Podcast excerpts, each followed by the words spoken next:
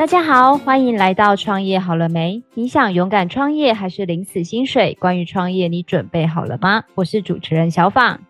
我是旅行快门的 Firas。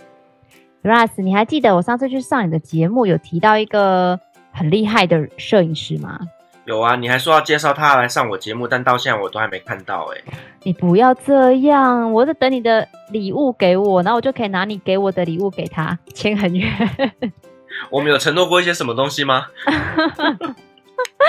好哦，那我今天就来带你飞到马祖，然后呢，看看我们梦幻的蓝眼泪，还有很多很特色的东西，都是出于这一位非常厉害的达人之手。他就是我们马祖追泪人的追泪达人周小马，欢迎小马。嗨，大家好，我是周小马，对，我是马祖人，所以呢，我在自己的粉丝专业上面有呃。名字就是马祖有个周小马追泪人，那我希望就是自己拍摄的很多的照片啊，很多的呃一些想法啊，可以让更多台湾的朋友、各国的朋友来认识、来了解我们马祖。主要是你知道吗？现在大家就是很多明星啊、网红啊，只要是去马祖，都一定会指名小马当专属的摄影师，超厉害！真的假的？哇塞！所以他是专业的马祖达人就对了。没错，就是呃，我比较那个啊，就是很常在呃马祖啊各个地方啊，还有很多人不敢去的地方啊，我都会先去探路，然后我都会先去观察。那再就是，主要马祖现在对于呃观光最大的一个曝光度就是蓝眼泪啊，所以我在蓝眼泪下的蛮多的功夫，蛮多的一些心力，然后去研究它，追寻它。然后去观察它的流向啊、动向啊，所以在于马祖以看蓝眼泪来讲，我也算是一个比较容易可以带得到、带到客带客人去，呃，比较容易可以看得到蓝眼泪的方式这样子。哎，我比较好奇的就是啊，这个蓝眼泪到底我们要怎么判断，就是比较容易看得到呢？首先就是季节啦，就是我们蓝眼泪啊，大部分都是在四到六月是最盛期。那其实它一直到十月都是会有出现蓝眼泪迹象。可是到了七月中以后啊，天气慢慢变热，因为它还是有一些呃环境上的考量，所以呢，它在七月中过后就慢慢的减少这个蓝眼泪的蓄积量跟它的这个繁殖量。对，那蓝眼泪它是一个微生物，叫红叶观藻。那它呢，就是在于马祖这边的水质呢，是它很适应的一个环境，有温度，然后再就是咸度。我们的马祖海水啊，并不是那么的咸，所以呢，我马祖现在有一个特产非常厉害，就是生蚝跟淡菜。那因为我们水质也蛮干净的，然后再来就是我们马祖啊，有很多的三十六座小岛的群聚。那群聚在这个地方呢，它的水流啊，会有一个循环，然后呢。在我们马祖地质上面有很多的海，有很多的狭角，所以呢，它会在把它的这个蓝眼泪啊，全部冲冲到这个狭角里面蓄积起来，所以才会发现马祖很容易看到很大量的蓝眼泪。那小马，我们一直很好奇，就是因为很多人在网络上认识你，都觉得你是一个网红，但是你到底是什么样的身份，然后怎么会呃以蓝眼泪这样的一个方式跟大家来介绍马祖？我这样说好了，我因为我常常在外面有，就是去分享会啊也好，然后去旅展去主持也好，我是都跟大家讲啦，蓝眼蓝眼泪现在是马祖最火红、最就是最著名的一个观光的一个一个卖点。那所以蓝眼泪就像我们马祖的一个引线，鞭炮的引线一样。那我先用这个引线先引大家来，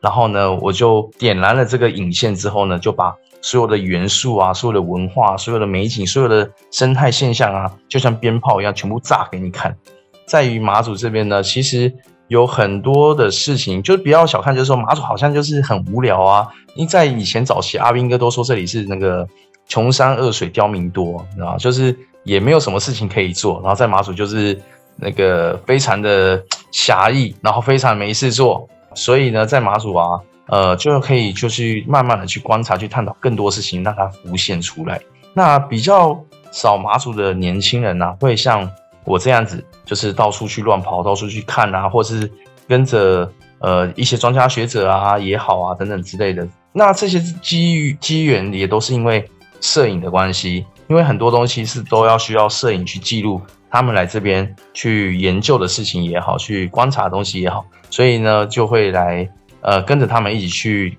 探访，这样子也渐渐就认识自己马祖的家乡，有更多的元素，更掌握到所有资讯之后，就可以去曝光给大家知道。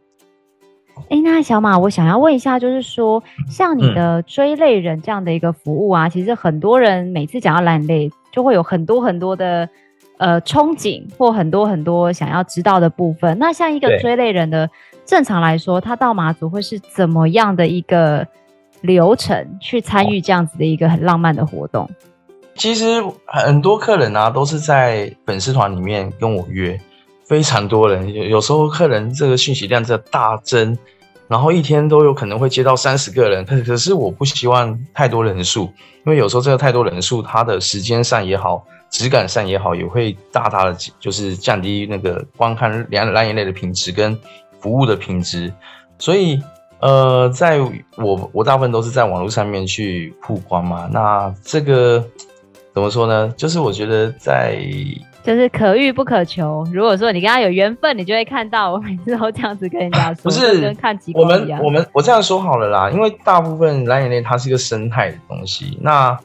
我们常常就是客人会在里面问了超级多的很很多的马祖不知道马祖的一些相关的事情，很多很不了解马祖的大大小小事情，然后我都要再一一的在脸书的讯息里面回复。对啊，那客人都会问啊，说，哎，我在。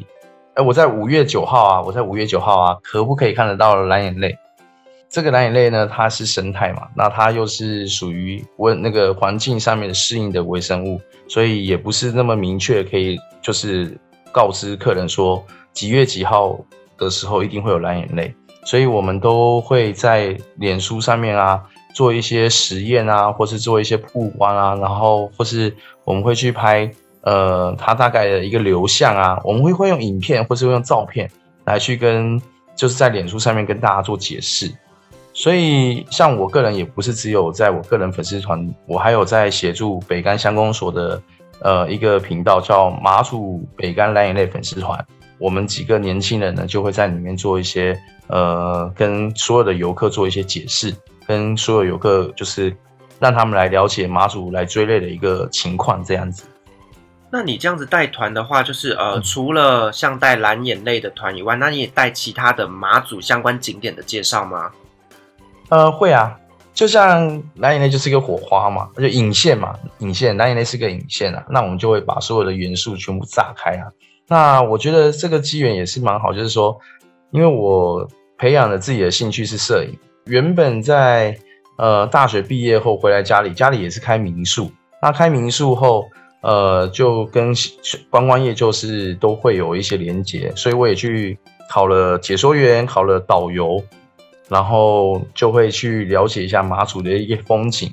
当时都是大部分的导游、领队等等之类，都是知道说，哎，官方给的一些资料。后面我觉得用摄影来去接触、认识马祖，就可以去询问更多马祖更在地，用马祖人的视角的。一个认知来去来做解释，让所有的旅客知道马祖的一些大小事。那小马，你在带旅游团的过程当中，有没有发生一些你觉得非常有趣的经验可以跟大家分享呢？在于马祖这个旅游团啊，大部分都是团体，像我大部分也都是带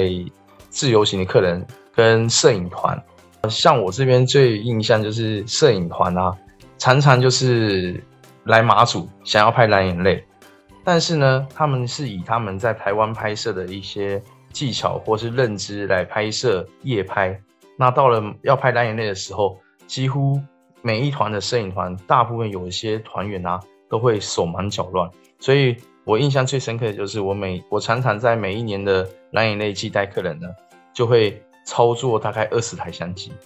就是每一台的相机可能都是要我来去一一的去指导、去协助，然后去。呃，帮助他们对焦，然后呢，帮帮助他们测光，因为蓝眼泪是很极微观的东西，所以在每一次的一个带团的一个情况下，下我在晚上啊，分身乏术，真的每一个每一个相机都要顾，所以我现在大部分的相机我都会操作，几乎都会操作。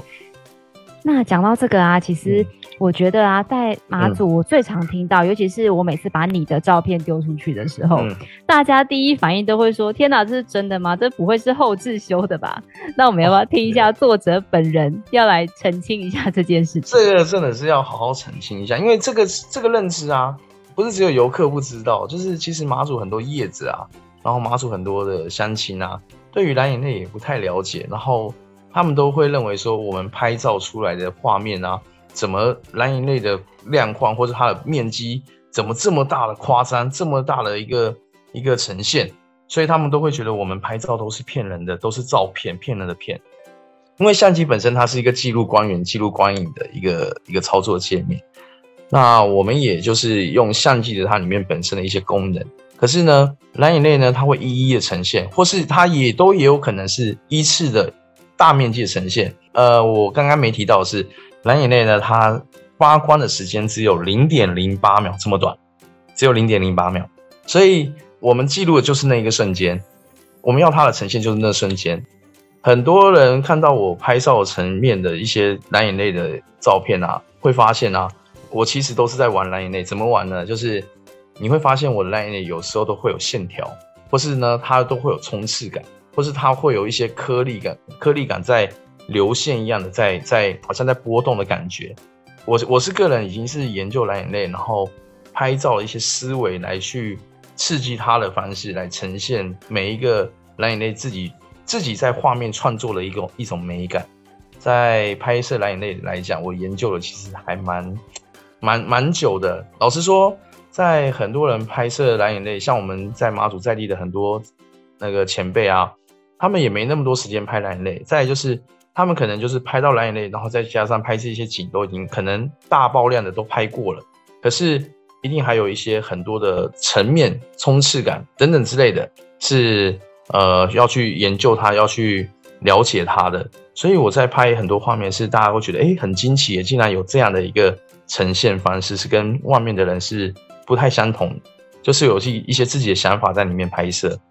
那小马，我想问一下哦，就是说蓝眼泪它透过肉眼看，嗯，也是这么蓝吗？嗯、因为像我们大家知道，我们如果去看呃北欧看极光的话，极光其实在肉眼下看来，它只有白色的光影在那边飘动，必须要透过呢相机去透过一种高呃长时间的曝光，才能拍出这么漂亮的颜色。所以蓝眼泪也是一样的状况吗？不是，蓝眼泪是真的，你眼睛就可以看到非常的蓝，并不是。我没有拍过极光，也没有拍过萤火虫。那我在接触到很多摄影的前辈啊，那他们都会跟我分享，他们拍过极光跟萤火虫，但是他们认为马祖蓝眼泪是最难拍的一个夜拍的微微光的一个摄影。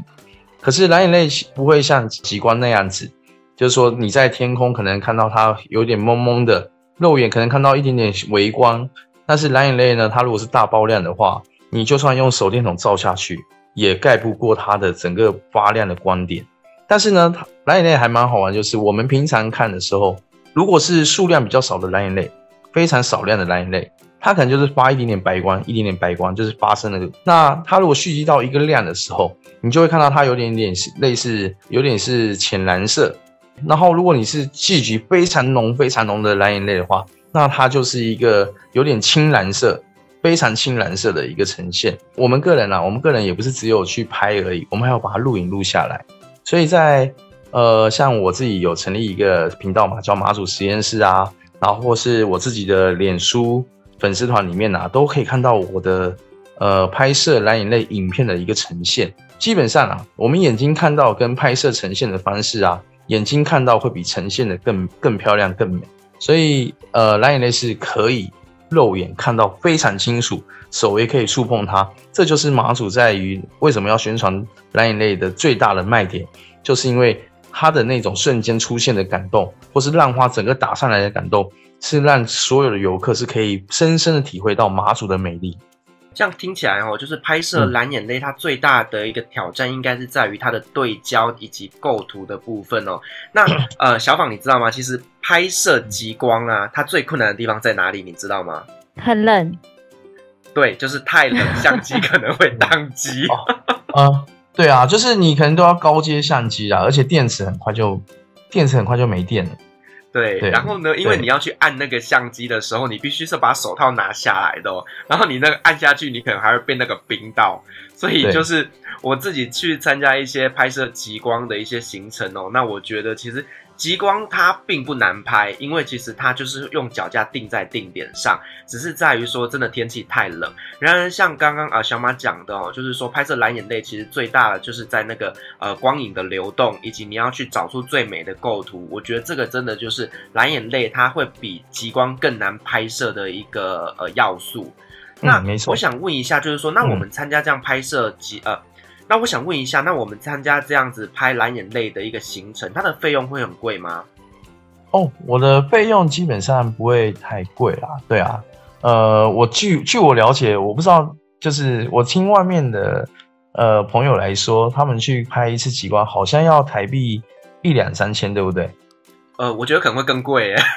对我，我我听说是有三千块的。我说哇，这么贵！我说那马祖蓝眼蓝眼泪如果可以收这个价钱有多好？但是我们也不会要收这个价钱啊。那我们是有服务，就是呃含车子，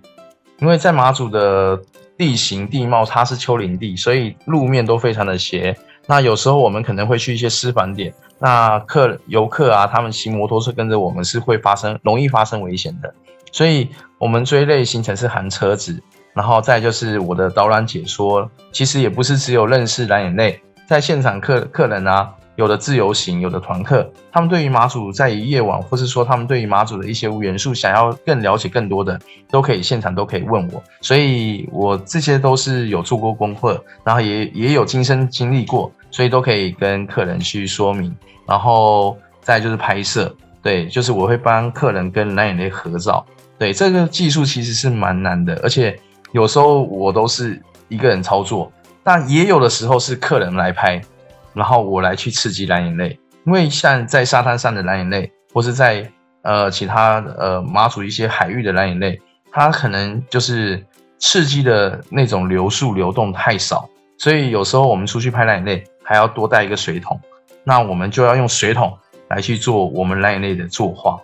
在拍摄呢，就有可能是游客来协助来拍，所以呃，在跟着我蓝眼跟跟着我去拍蓝眼泪的时候，很多客人都会蛮好玩的，蛮好玩的，就是完全不会摄影，好像跟着我之后就好像很就是很会拍照的感觉。对啊，那那以这样的服务来讲的话，总总共是六百块，对，才六百块，很便宜耶，也太便宜了，非常便宜，而且时间都大部分都是在以就是看到蓝眼泪这样子。都几乎超过一个小时半左右，甚至甚至两三个小时。因为有时候自己拍到情不自禁，然后有在现场都会问客人说：“哦，一点半了，那我们要不要回去啦？”然后客人都不想回去，因为整个大爆量美到一个不行。那我说好啊，那你们不回去，我也陪着你，我我也陪着你们，那我就继续拍。更好玩的是什么呢？更好玩是客人呢，呃，有时候在沙滩啊，他有蓄积到很漂亮的蓝眼泪，我就会跟比较年轻的客人。那我曾经有拍过比较比较年长的客人，我就说，这像这样的这么漂亮的蓝眼泪，在这个海面上，我觉得你人一定要下去，就好像在你在一个荧光的一个一个一个海面，整个从海里面浮出来的感觉。所以呢，很多的游客都被我拖下海，对，然后就是激发出所有蓝眼泪在他的身边，然后就是创造很像。仙境的那种感觉，就是哎，从蓝眼泪的这种仙境突然从海面浮出来，然后看那个就跟奶奶这样子合照的对应，对啊，所以很多客人跟着我，其实呃都满满的回忆，都回想都蛮大的这样子。那小马，我有一个问题想要请教你一下，嗯、就是其实我在马祖这些年啊，其实从呃以前的叫做建设局到后来的观光局，其实他们陆陆续续透过很多的方式去推展蓝眼泪。那现在也因为它真的很特殊，所以就被列为那个世界七大奇景之一嘛。但是我也听说过有非常非常多的纠纷哦，就是可能因为导游收了钱，然后结果没有看到。然后客人就不开心，然后就有很多很多的消费纠纷。那以你来说，呃、你怎么样去避免这样子的纠纷发生呢？哦，对啊，其实呃，我老实说，本来也不太是因为为了赚钱而做这件事情。当然有点收入也是因为因为我自己的一个相机装备。那像这些，我像我的服务啊，我就会先去看所有的海面上，以 当天的封面来先做一个第一个判断。所以我一开始都会先去骑摩托车，或是或是开车，然后先去巡类一次。那今天看到这个泪况有有泪有蓝眼泪，我就立即的用赖或是用电话来跟所有游客说我们要集合了，然后我们就开始去我发现的这一个地方有蓝眼泪的地方，我们就拍拍摄。所以这也会就是降低客人看不到的一个一个一个期待感。所以客人其实看看到我们照片，他会认为觉得说，哎。是不是希望可以看像照片这么大的这么大面的一个蓝眼泪？所以像这样的一个画面都是要去寻找，因为不是说每一天都是固定在同一个海域，不是说我今天这里的呃，就像我们北竿有个马鼻湾沙滩，不是说今天我在北竿的马鼻湾沙滩可以看到蓝眼泪，我明天就一定会跟，就是明天在马鼻湾沙滩就一定也会有同样的这样的泪况产生，所以我们都是要先去寻类，所以为什么我们叫追类人？就是我们要先去寻看蓝眼泪的轨迹在哪里，然后它呈现地方最漂亮的地方在哪里，所以我们要先追它。追完之后呢，我们才会去跟客人说好，我们要集合了。那像外面的很多的业者啊，他们 对于蓝眼泪可能也没有做太多功课，或是说，呃，基本上他们跟客人在前置的谈那个交谈之间，可能也没有太呃太清楚。那可能就是会造成很多的误会。其实，大部分马祖很多地方都是可以看到蓝眼泪，可是它的量多或量少，跟客人的期待感是很重要的。所以，我们基本上啊，也都会先去预防这样的事情发生，所以都会做前置去追泪。那我也有发生很多次，就是在马祖绕了一圈，几乎也绕了一个小时，完全没有蓝眼泪，完全没有哦。那我就会打电话跟赖跟客人说，今天的类况非常的差，所以活动就取消。对，那也有另外一种方式，另外一种方式是，客人他可能在民宿，他们可能也不愿意等太久，那他们也在马祖，可能也就只有呃喝喝小酒、看看电视啊，在晚上的活动就是去追类嘛。他们有的客人就会跟着我一起去追类，就跟着我去寻一下哪里有类况。就会有另外的收费。如果今天的类况没有好，那我们只要付车资，付车资只要大概差不多两百五就可以了。很佛心来着耶。就是，对，就是我们我们就是希望，简单讲就是我们希望就是降低客人的呃，就是客人的期待感啊。我们希望给他一个最好的呈现，而且在看到这个呈现的时候，我们也同时帮客人跟蓝眼泪合照下来，它就是一个追类证明，就像去奇观。据我所知，在呃去追极光的时候，大家应该也很希望跟极光一起合照。然后拍完极光的时候，也会去买这个极光的一个一个马克杯啊等等来做纪念。那这就是让客人他有感受到这样的一个感动跟回馈，所以他们在呃这样的一个行程过程中有很大的印象深刻。我们我们更要去注重这样的一个品质。才会让客人就是觉得说，哎，来马祖是值得，来马祖都是物超所值的。就像有些客人，他的团费可能是两万块、三万块，但是我今天给他看到一个非常爆亮的蓝眼泪，然后再把他跟蓝眼泪拍拍摄的几张，然后给他做纪念，他就觉得来马祖一切都值得，这都不是钱的问题，都是能看到这样的一个惊奇感，这样的一个呈现，这已经是他在这样的一个旅游人生中做一个很大的一个。记录了，对啊，就等于是说他已经达到他一开始这一趟旅行中就是成就成就达成，没错，就成就达成，没错，对啊，所以客人他们其实也就是也对于蓝眼泪不认知，所以看出来的一些呈现啊，他们也就是会有很多疑惑，那问题当然相当的多，很奇葩的问题也都有了，那我们也就是。也不可能一一的回复，我们也只能说好，你来的时候我就带你去看，我来证明给你看，你所有的问题，所有的一些呈现方式，我都我都给你看，我为什么会有这样的拍摄，然后拍摄出来状况是不是你眼睛所见的这样子？对。那小马在这么多的旅客当中，或者是在这么多带团的这个经验当中，有没有让你印象特别深刻的？哦，印象比较深刻的哦，我是觉得。呃，在带团呢，大部分啦，大部分我们大部分都是带团带到最后都是很多都是变成好朋友了，大部分都是从脸书然后一开带团，然后慢慢都变成很很要好的朋友。我常常都会带带团，然后呢去台湾去做分享也好，去做展览也好，呃，就会有一些客人啊，就是已经变成非常要好的朋友，常常都会来来看我分享啊，然后来跟我就是光顾等等之类的。其中有个最特别的是什么？最特别的应该是有一个八十几岁的阿嬷，那她不是我的团员，然后呢，她就在带着相机，然后呢，她的孙女、她的家人都在旁边陪伴，然后她有高血压，她有她有心脏病，对，非常年 年老的一个阿嬷。那她在拍，她在她在学习这个单眼才刚初学，然后要去拍下蓝眼泪，她完全拍不了。然后我们在拍摄的过程中已经拍了一些画面了，我们就准备我我准备要离开的时候，就发现这个阿妈一直在苦恼的在去去操作相机，所以呢，我就呃从头到尾如何教她拍蓝眼泪，然后最后我跟那个阿妈做了一个很疯狂的一件事情，就是我就直接牵着她的手直接下海，然后去拍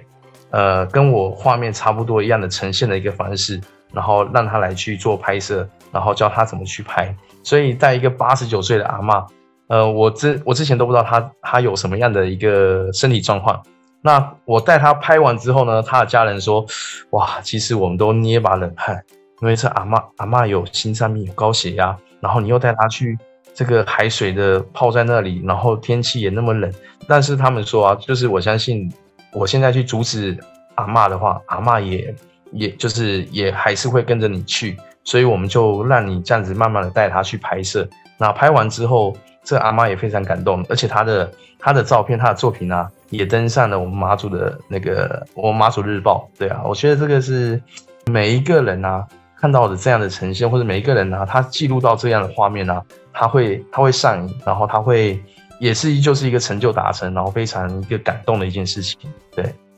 我想这个应该也是阿嬷她这一生中很重要的一个画面哦。那我觉得刚刚听你这样讲，我自己也很感动。但是我觉得家人真的有点不厚道哎，家人应该要陪同下去的啊。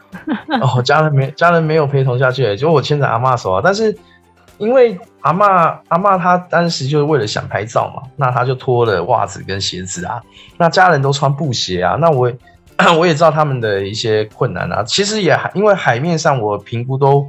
没问题。其实也是安全的，也是还也是很平面的，不是说一下海就会直接掉入海里的那种。所以我是评估过的，那我就牵着阿嬷的手，因为我也我也没拍，我就把我的相机装备交给我的伙伴，然后我就带着阿嬷的相机，我就拿着阿嬷的相机牵着她的手，然后慢慢的去靠近蓝眼泪，然后去拍下这个画面，这样子。哇，我觉得你跟 Firas 其实都让我很感动啊，因为你们一个是算是在地导游，一个算是领队。然后呢，我觉得你们有很类似、很感动我，就是你们的客人到最后都会跟你们变成非常非常好的朋友，就一定代表，对，一定代表让他们留下了非常美好的回忆。很多啊，通常都是带呃我带过的呃客人啊，除了变好朋友以外，他们脸书的大头照几乎都变了，全部都是我帮他拍的蓝眼泪的照片。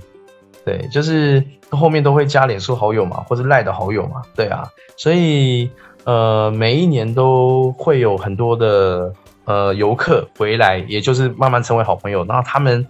也因为这样的感动的事情，然后就是变成马祖的常客。然后也因为疫情的影响，他们也没办法出国。但是呢，他们他们就跟我说，他们以离岛首选的地方就是马祖，所以他们不是只有来过两次、三次、四次，他来过好多次，甚至我有遇过有来过八八次、十次的客人都有。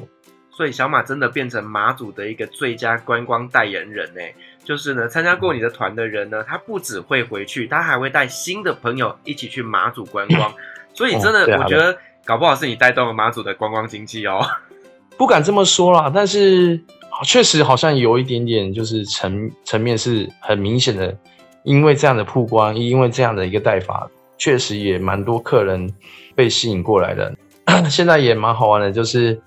我大部分都是照片，照片露露出展露出去，对不对？我的人大，我人在之前很少在平面媒体或是新闻媒体，呃，展现，大部分都是照片先出去，客人就会问店员说：“哎，你们知不知道马？你们马祖有一个周小马，他人怎么找啊？人在哪里？”然后我就在他，我就在客人的背后，对，然后我就跟他说：“我就在这里。”然后每个客人，嘿，真的我很常遇到这件事情，很常遇到这件事情，说你就是周小马，我说哇，你怎么这么年轻？我以为你是老人家哎，我说没有，我很年轻。前两天还有人在脸书上 po 说，我私讯周小马，他都不回我，然后小马就跳出来说，我没有不回你，我真的没有不回，我真的真的很忙啦，就是因为自己本身有接摄影团啊，然后也有带很多散客啊。如果我最我最高纪录一个晚上带大概差不多快六十个，那那也没办法，因为那他的团就是六十个，所以很多客人在里面邀约的时候啊，基本上。呃，没办法一一回复，所以在我的脸书的里面的讯息啊，大概应该也快一百封没有没有办法回了，因为真的太多太多人在寻找我了，对啊，所以在蓝眼泪季来讲，真的是没办法闲啊。就是说，你你今天跟客人说我从此以后不带蓝眼泪了，我觉得这是可能会让客人做做一个，就是他们可能会非常的失望，然后来马祖可能会觉得是一个极大的遗憾。对啊，是我觉得这样讲，我觉得就太抬举我自己。但是我真认真觉得，是真的觉得会有这种事情会发生。对啊，因为我每天的讯息量，在蓝眼泪季来讲，真的非常非常的多，多到真的有点可怕，压力非常的大。所以像那个客人的信息啊，不是不回他，是很多很多讯息就一下一下慢慢全部都盖过去了，完全都被盖过去，也不知道到底有多少客人来在回复了这样子。所以小马必须要去找一个经纪人，有没有？让经纪人来帮你处理这些邀约。哦，我跟你讲，这经纪人压力也会非常大。我这样说，我是觉得，我也其实我也蛮希望马祖有更多年轻人可以来从事我这样的方式。你看啊，在这么多年来讲，我做这件事情已经做了三四年，还是非常少的年轻人会像我这样子带。原因就是因为带蓝眼泪啊，它其实不是那么好带。他要从呃，有时候八点，有时候九点要先去巡泪，然后一次带可能要带到凌晨一点或两点，甚至带到天亮，带到天亮哦。因为有时候他的蓝眼泪的呈现的时间，可能不是说一到晚上就有，可能你要先睡个觉，到了凌晨一点潮汐上来的时候，你再去出发。所以呃，在于这种追泪的年轻人也不是没有，但是极为少数，非常的少数。然后再加上。帮客人拍摄蓝眼泪，就是合影这件事情，它是要要有个技巧，然后要有一个要有一个 timing，就是按下快门的 timing 也好，呈现蓝眼泪的 timing 也好，对，都要有一个相当的经验。所以这不是用口述用去教学就可以做出来的，你现场去实做，你也不一定能实做得到。对啊，所以在于这样的人像人像呈现的蓝眼泪。我我真的是蛮用心的，所以很多客人就会来找我这样子。而且就像我之前我也跟小访说过，像我环游世界这么多国家，其实呢，再美的景色，当我看过一百遍之后，我要如何保持着好像第一次看到的那个新鲜感，然后去跟我的客人做介绍？我想其实这个跟小呃小马一样，是同样的状况，就是你每一次带团都要有一个新鲜感，然后呢，去把你心中最热爱的这一个蓝眼泪呈现在客人面前。没错。呃，就像我们马祖的很多摄影大哥啊，他们就拍，好像都拍拍习惯了，然后然后都就是所所有的景好像都已经记录下来了。其实很多东西是你要一直去观察，一直去观察，说不定就会有新的元素、新的火花产生。我我拍蓝眼泪啊，每年都这样拍，也没有说也没有说厌倦，反而就是每一次有很就是蓝眼泪呈现很漂亮的时候。我都会还会想要去拍，甚至还有就是说，有时候我自己也也也也希望一件事情啊，就是客人哦不要这么多，就是大概一两三个好拍完之后呢，我希望去创作我自己那一类的作品，因为有一些东西是呃要靠自己的想象想法先去尝试，然后再去拍摄。那如果带客人的话，就没办法去做这样的事情，你全心都要投入在客人他的一个旅游的这样的一个服务。所以现在因为带太非常多客人，有时候去要去拍作品的时候就，或是说你要去观察、去呈现的时候，现在的时间就相较于比较少。可是对于这种蓝眼泪的热忱来讲，呃，我觉得还是不减。就是只要有就是产生很大的蓝眼泪，那还是有很多东西是可以去记录它，然后去怎么样去创作它这样子。那小马，因为刚才有聊到你的创作嘛，你有一个频道，还有一个身份是 YouTuber，有一个马祖实验室。那要不要聊聊你的频道？哦，这个这个马祖实验室呢，基本我们也不是说全职都是经营这 YouTube，所以我们没有赚过 YouTube 任何一个就是他的人的订阅数啊，然后浏览数的这个收入，我们完全没有赚。我们我们几个年轻人啊，我们成员有江江江，有美拉，对，我们三个成员。那我们剪片师，对，也是也是一个好朋友。那当然，我们在于所有的花费上面，就是大部分都是以花费在剪片上面。呃，我们主要也就是看看说有马祖什么样的一个现象是台湾比较不一样的，或是说在台湾不容易呈现、不容易看到的。我们就希望说，透过这 YouTube 拍摄的方式，或是用轻松诙谐的方式来记录、来拍摄，让更多的人来认识马祖。所以，我们不常上影片，可是呢，我们就记录下来之后，拍摄下来之后，就放在这 YouTube 上面。那至少它是一个永久性的，呃，这应该是不会完全就是删除的这个平台网站。那我是希望，我是跟成员说啊，我们就也不在乎。订阅数、浏览数，那有要认识我们马祖的，一定会就是来尝试上这个 YouTube，就会有可能会看到我们在呃马祖啊，自己身为马祖人，怎么呈现蓝眼泪，或者怎怎么呈现马祖文化，怎么呈现战地的一个风貌，然后让更多人来认识这样子。其实我觉得这听起来好像就跟我跟小访在经营 Podcast 一样哦，就是我们也希望有一个东西，有一个平台，能够把我们的知识、把我们的经验，把它记录下来。那同时呢，如果说你想要听一些关于创业有关系的，那就可以来节目里面来听听这些故事。所以我觉得好像听起来我们的理念是雷同的。嗯，没错，对啊，因为现在其实 YouTube 有很多嘛。然后百万 YouTube 更厉害的非常多嘛，那我们其实也不是在 YouTube 界非常非常非常非常厉害的人，我们就是我们就是先把它当做一个记录在这个上面，但是也也也有很好玩的一个现象啊，呃，像我们呃像我们成员江江刚开始的时候，他也希望说我们 YouTube 频道可不可以就是呃每一次固定上影片，然后让所有的。呃，让所有的人都可以来关注，然后让所有的订阅数慢慢的把它暴增。但是我们不是全职 YouTuber，我们都是斜杠人生，对啊。像江江他有另外一个职业，他还有个职业叫剪骨师，对。剪骨师是我们认知的那个剪骨师吗？对对对对对，剪骨师没错。他还有个职业是捡骨师，哦，然后他又是救生员，对，然后他又是在修马祖第四台。就是电视的那个第四台的那个那个维修师傅，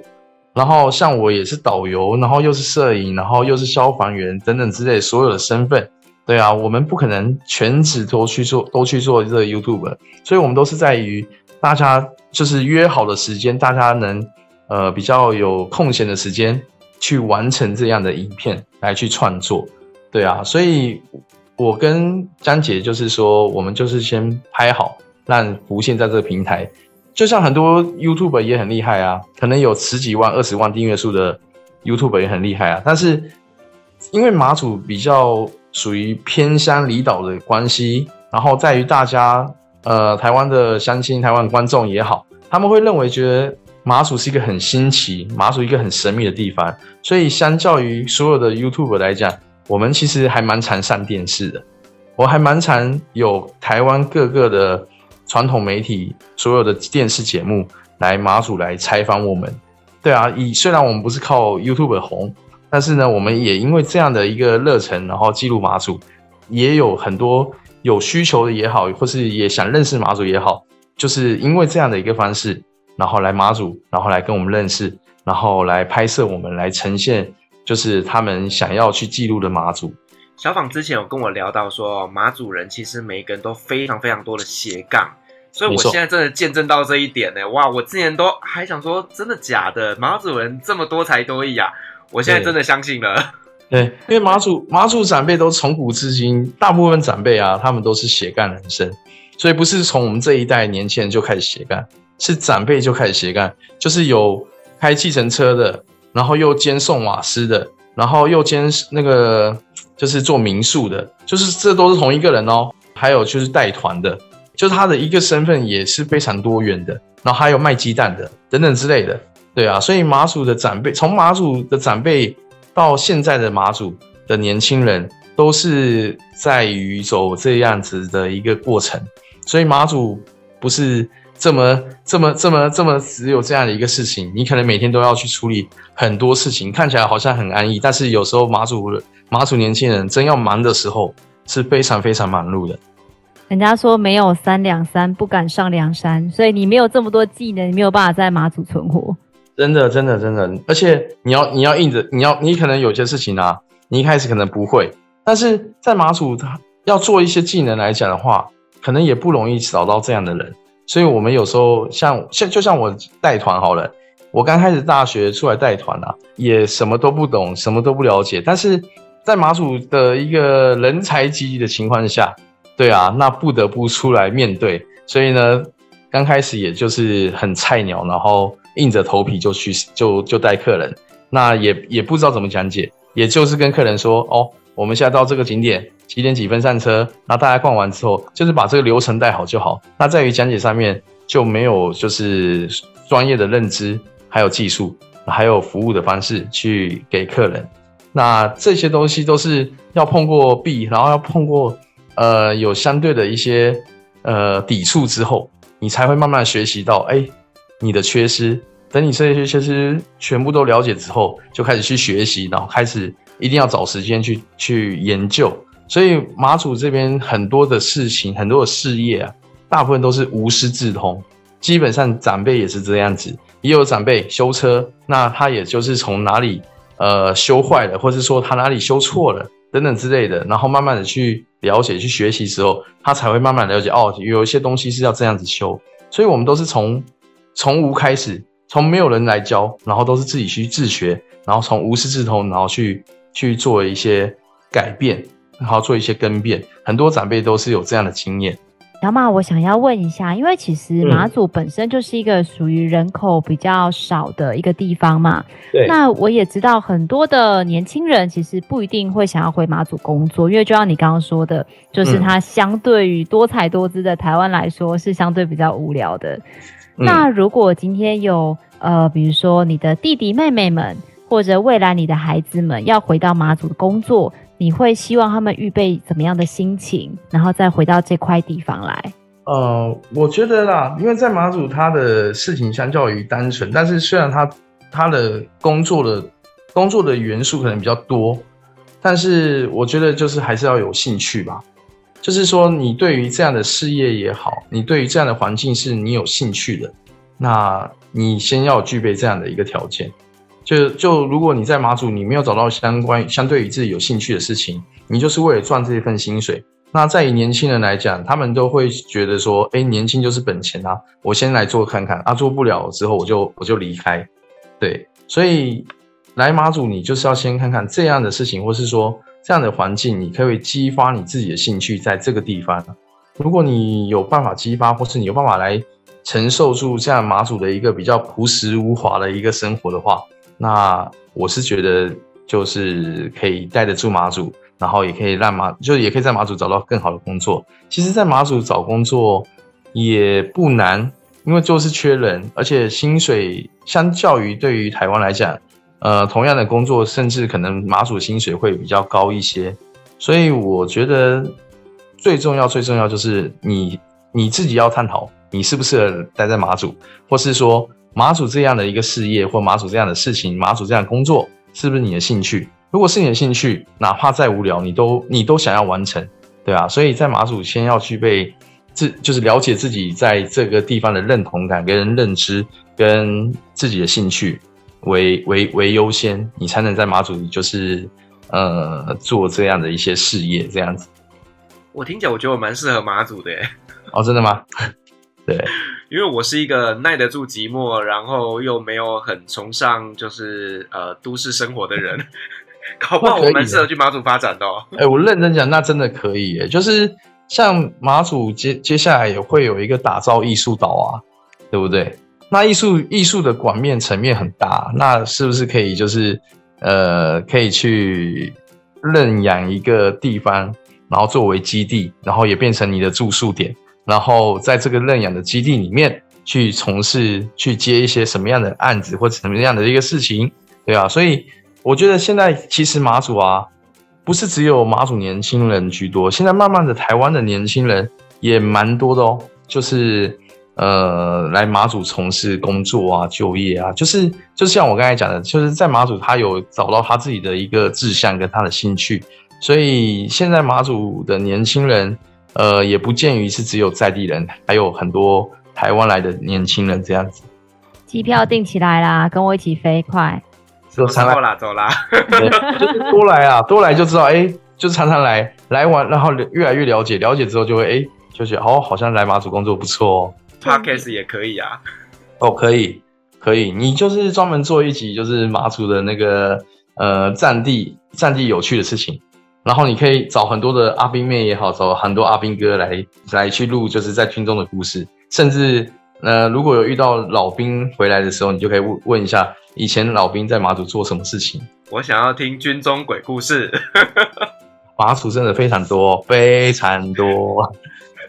好，那小马，我想问一下哦，就是说呢，呃，马祖那边虽然有非常知名的蓝眼泪，那除了这个以外，嗯、那马祖还有其他什么呃独特的特色呢？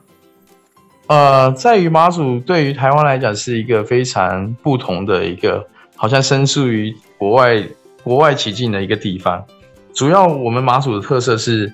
我们马祖特色是闽东文化，呃，而台湾大部分都是原住民文化跟。客家文化还有闽南文化，而我们是闽东文化。那我们所讲的话就跟很多人不一样。对，像我们讲马祖话，呃，谢谢叫做下雷啊，然后吃饭叫做谢伯。对，以语言就不一样了。那再就是我们生活习惯，呃，还有美食跟台湾的乡亲们都非常大的不同。我们这边大部分都是以。老酒为做一个一个提味，然后再就是用红糟来去做腌制，然后还有做海鲜的各个的料理，呃，美食的一些层面上也跟台湾有大大不同。呃，我们的生活习惯啊，对吧？因为大部分都是家族，大部分都是就是从清朝末年时期就是祖先来来马祖的这样的一个过程，然后周遭都是亲朋好友。对，所以我们在于好像就是明明是一个村，然后很多人，但是呢，既然大家都是亲戚，对，所以我们在这边的生活大大部分都很互助，或是说，呃，你家的一件事情不是你只有你家的事情，你家发生的事情是全马祖人都会来去，都都还都会来去关心你的事情，所以这就是马祖很可爱的地方。那再就是我们马祖以大部分都以。道教为主，因为我们马祖在于所有的宗亲，在以前在大陆那边，他们所拜过的神明，然后呢，在马祖定居之后呢，他们会从大陆的神明各个迁来马祖，所以我们马祖这边的很多的神明都来自于各地。那甚至我们还有一个地方叫乔乔子村，那这乔子村呢，呃，庙宇就有大概有八间，有九间。然后神明大概有一百多个，那人民大概可能还不到，人民可能还不到一百个，所以几乎一两个神明来保护一个一个人民的概念，对，所以在马祖一个环境啊，还有家族背景啊，还有一些呃生活的一些文化层面方式啊，呃，其实是，在因为战地的关系，是对于台湾的认知来讲，是一个完全不知道、完全封闭的。那因为也就是马祖从战地转型成观光之后，所以大家才对于马祖有稍微的认知。可是对于这个认知还不够细腻，所以我们接下来也就是要做这件事情，就是要把马祖更细腻，更就是让呃大家印象就是想不到的一些事情，然后慢慢的来用 YouTube 也好，用粉丝团也好，用照片也好，来去曝光，来去呈现，让大家知道这样的事情。那个小马有没有什么特别想要补充的？嗯、比如说关于你的工作啊，或者是呃一些或者想要宣传的事情也可以。哦、宣传的事情啊，那我简单说呃，我是觉得在马祖福利蛮好的啦。对，其实很多客人来马祖都来马祖来谈福，那个就是就是来谈福利。那马祖像我像我现在是三个孩子的那个爸爸，那我就跟很多游客都说啊，我现在已经是胡牌了。你们这个就是你们的一些儿子啊，可能都还没结婚。那如果来马祖的话，就很容易胡。为什么呢？因为马祖的补助啊，第一个生第一胎补助两万块，生第二胎补助五万块，生第三胎补补助八万块，二五八。在马祖的这些的一些优惠补助啊，或是教育费啊，都还不错。所以其实马祖生活就是也压力相对于台湾来讲是蛮轻松的一件事情。就是大家可以来了解一下马祖，说不定就是。呃，跟着你们，然后来马祖，那他马祖说不定以后就越来越多外外面的人，不同的人来进入马祖。那我觉得这是一个很好的事情，就是有不同的一些文化、不同的思维注入。那我觉得马祖未来可能也会有更多的一些元素来串生出来。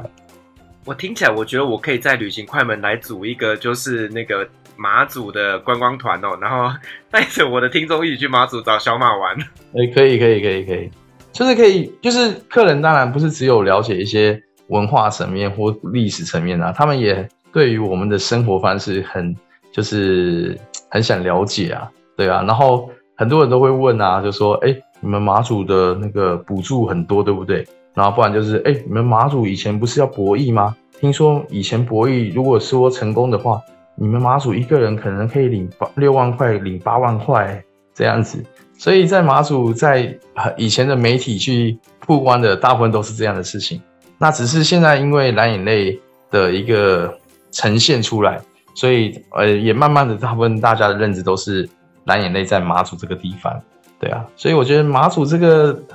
呃这里的生活啊，其实是更我觉得更比旅游更加会觉得会有一个怎么说，就是有一个小确幸吧。因为马祖其实就是简单。那当然就没有像台湾这样子有夜市啊，有百货公司啊，有很多的一些热闹的街道可以去逛啊，就相对于就是比较朴素简单一点的地方。Firas，我觉得你可以趁现在，你知道现在就是马祖很空，你可以拍到很漂亮都没有人的情壁。真的，真的，真的，真的，这很难得哎，你知道？很难得，很难得。对对，对，一到了，我跟你说，原本疫情还没有来的时候，疫情原本还没有来的时候，马祖啊，你现在叫请我来去协助你去订，就是马祖的民宿，在五月份的时候，一间房间都订不到，甚至很多民宿都跟我说，小马，你不用再帮我介绍了，我到九月都还是客满的，一间房间都没有。那也就因为五月十四号那一波开始，疫情爆发。那马祖才就是客人全部就是呃取消来马祖的一些旅游的行程，然后团客也全部取消。那现在现在疫情趋缓情况下，有稍微一些客人回流，可是相对于那人数量非常非常非常的极少，非常连航那个航空的班次也减少，船班也减少，所以来马祖人现在不多，所以我觉得。这时候来马祖是一个